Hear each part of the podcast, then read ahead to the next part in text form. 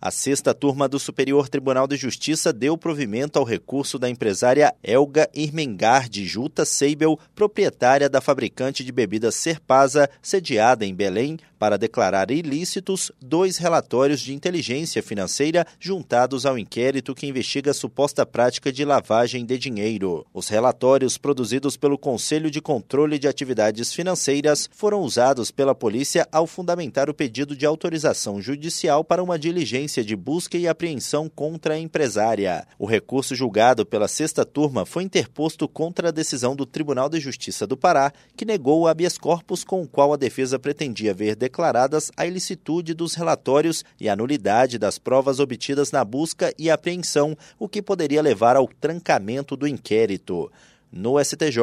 o colegiado da sexta turma, por maioria, estabeleceu que a autoridade policial não pode solicitar relatórios de inteligência financeira diretamente ao COAF sem autorização da Justiça. O relator, ministro Antônio Saldanha Palheiro, destacou que as teses adotadas pelo STF significam que é possível o compartilhamento dos relatórios de inteligência do COAF e da íntegra dos procedimentos fiscalizatórios da Receita com os órgãos de persecução penal, se essas instituições, no curso de seu trabalho administrativo, identificarem indícios de ilegalidades. Segundo o ministro, no caso analisado, foi constatado que o órgão policial requisitou diretamente ao COAF relatórios de inteligência financeira sem autorização judicial em uma situação diversa da qual foi decidida pelo Supremo Tribunal Federal. Do Superior Tribunal de Justiça, Tiago Gomide.